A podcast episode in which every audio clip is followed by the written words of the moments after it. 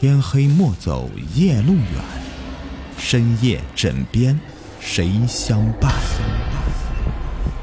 欢迎收听《灵异鬼事》，本节目由喜马拉雅独家播出。第三个灵儿的灵魂。小慧离家出走有两年了，记得那天晚上走出云雾巷的时候。天正下着雨，他依稀听到女儿灵儿的哭声。他回头看时，灵儿远远的跟在后面追他。他一咬牙，不再回头，一直走出了云雾巷。日子实在是过不下去了。老公小月失业以后，不是喝酒就是打牌，输了钱就拿小慧出气。小慧脾气也很倔强，针尖对麦芒，和小月吵架。两个人常打的是鸡飞狗跳的，家里乱成一团。灵儿才五岁，经常吓得躲到墙角，悄声的抽泣。那一次，小月又输钱了，醉醺醺的回到家里，一到家就让小慧给他做饭。小慧刚睡下，见了醉鬼，本来就是气不打一处来，哪里还有心情给他做饭呢？便小声的骂了一句，转身就又去睡了。小月受到了冷遇，一恼火把小慧从被子里面拽出来，狠狠捶了两下子。这一下小慧没有哭，她坐地上一声不吭的。等小月睡着了，她把衣服收拾好，装到一个行李箱里，推门便走出屋子。外面下着雪，夜已深，路上一个行人也没有。小慧扛着大行李袋，艰难的走着。走到云雾巷的时候，他听到灵儿的哭声。灵儿喊道：“妈妈，你别走，你走了我怎么办呢？”小慧回头看时，灵儿小小的身子站在雪地里，雪花落在她头上、肩上，几乎把她身上的红毛衣都覆盖了。远远看着，就像个小雪人一样。小慧的眼睛湿润了，她有点冲动。想马上回去抱住女儿，拉着她的手带她回家去，但他还是克制住了，他怕这一回去就再也没有勇气离开这个让他窒息的家了。他想走得远远的，再也不要见到小月。如果将来生活有了转机，他会回来把灵儿接走的。这样想好了，他对灵儿喊道：“赶快回家吧，我出去一趟。”几天就回来。说完，他一扭头就走了。两年了，小慧终于回来了。她回来是因为有了重新开始生活的资本。她在大城市里有一个好工作，收入不菲，租了一套像样的房子。她也替灵儿联系好了新学校。有了这一切，她可以把灵儿接过去和她一起生活了。小慧坐晚班车回来。走到云雾巷时，已经是子夜了，雾气弥漫在巷子里，看不到几米外的路。小慧走着走着，腿撞到一个东西上，低头一看，却是灵儿。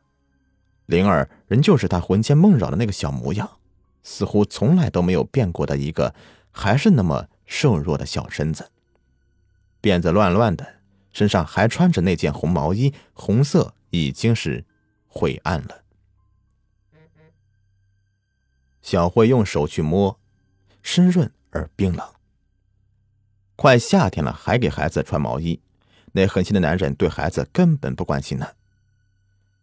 小慧恨恨的想着，蹲下身来，从皮箱里掏出一个洋娃娃，递给灵儿，说道：“这个是你最想要的芭比娃娃，妈妈给你买了，你喜欢吗？”灵儿没有伸手，只是说道：“我不要芭比娃娃，我要妈妈抱，我要妈妈抱，妈妈和我永远在一起。”小慧听了这话，紧紧的抱住女儿，眼泪像决堤的洪水一般喷薄而出。妈妈再也不离开你了。”小慧对灵儿信誓旦旦的说道：“走，我们回去，收拾东西，跟你爸说一声，妈妈。”就带你走。他站起身来，拎起行李箱，拉着灵儿往家走去。家比以前更加破败，屋子里有浓重的酒气。床上，小月听到开门声，竟然坐起来。她错愕的看着小慧，半晌，才低头说道：“你回来了。”没有责骂，小慧倒有些意外。不过，他也无需在意小月的态度了。他坐在板凳上，缓缓说道：“这次回来就是带灵儿走的。另外，把我们的离婚手续也办了办。”灵儿都没了，小月黯然的说道：“没了。”小慧没有听明白。灵儿死了，小慧答道：“你瞎说！灵儿过来。”小慧回头喊了一声：“灵儿，一直跟他回家的呀。”但是身后并没有人。小慧有些诧异：“我刚才还看到灵儿，她跟我一起回来的。”小慧叫道。你为什么说他死了呢？你还嫌害我害的不够深吗？你故意这样说气我是吧？你再瞎说吧！小月说道：“灵儿真的死了，就在你出去的那天晚上，他在云雾巷里面冻死了。”你等等！小月翻出抽屉，找出一个本子，竟然是一本医学死亡证明书，里面有灵儿的名字。这不是真的！小慧尖叫着：“这是你做的假！我的女儿还活着，她刚才还和我说要和我永远在一起的。”别疯了！小月叫道：“那你把灵儿叫出来，我看看。”小慧，我知道，我过去对不住你们母女。这两年我过得不好，我也知道错了。你既然回来了，我们还在一起过吧。我们还会再有孩子的。灵儿真的死了，你看，这是她的骨灰，我就是等着你回来，再把这个送到公墓的。小月拿出一个盒子，上面有一张灵儿的小赵。小慧感觉眼前的一切都错乱扭曲了，她一阵急火攻心，晕倒在地上。不知过了多久，小慧终于醒了过来，她坐起身来。看见小月趴在床边睡着了，这倒是从前没有过的。但她顾不上感动，一心想着灵儿。她心爱着女儿，她坚信灵儿还活着。所谓的死亡都是小月在骗他。不行，我要去找灵儿。我明明看到她了，在云雾巷里。小慧从床上跳下来，就往云雾巷里面奔去。又是子夜时分了。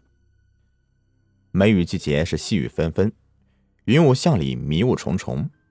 小慧在雨雾中跌跌撞撞的走着，叫喊着：“灵儿，灵儿，你在哪儿？”“妈妈，我在这儿。”一个身影依稀的是灵儿，在前面答应着。小慧向着声音摸索着前去，后面却传过来小月的喊声：“小慧，你快回家！灵儿真的已经死了。”找不到她的，小慧哪能听进去小月的话呀？她一心想的都是女儿，她摸着墙向前跑去，小月在后面紧紧跟随着。灵儿总是在前面，为什么追不上她呢？小慧心里是一阵的急躁，她在雾中摔倒好几次，小月上前把她扶了起来。灵儿。真的在迷雾中出现了，她站在前面，手里还抱着小慧送给她的芭比娃娃。她瘦小的身躯在雨雾中显得那么的单薄，好像纸片一样，随时会飘走。他身上的毛衣像是陈旧的血一样，一团暗淡的红色。小慧把灵儿紧紧搂在怀里，把身上所有的温暖都传递给女儿，想让她冰冷的身体重新的温和起来。小月也走过来了，她看到灵儿，眼泪汹涌而出。她不再怀疑小慧的话，只是伸开双臂，把妻子和女儿抱在怀里。这重逢，也是他日夜所期盼的。第二天早上，雨雾散去，人们在云雾巷发现了小慧和小月的尸体，他们紧紧抱在一起。小慧手里抓着一根电线，是路灯的电线，垂落到地上，不知怎么的，却被小慧抓住而触电了。一根电线要了小夫妻两人的命，没人能够解释清楚这到底怎么发生的。他们的亲戚把小月和小慧火化了，把没有下葬灵儿的骨灰也和他们合葬在一起，一家三口终于团圆了。再后来，云雾巷两边的废弃的工厂被政府征地，云雾巷也被拆除了，大楼盖了起来，一切的云雾都烟消云散了。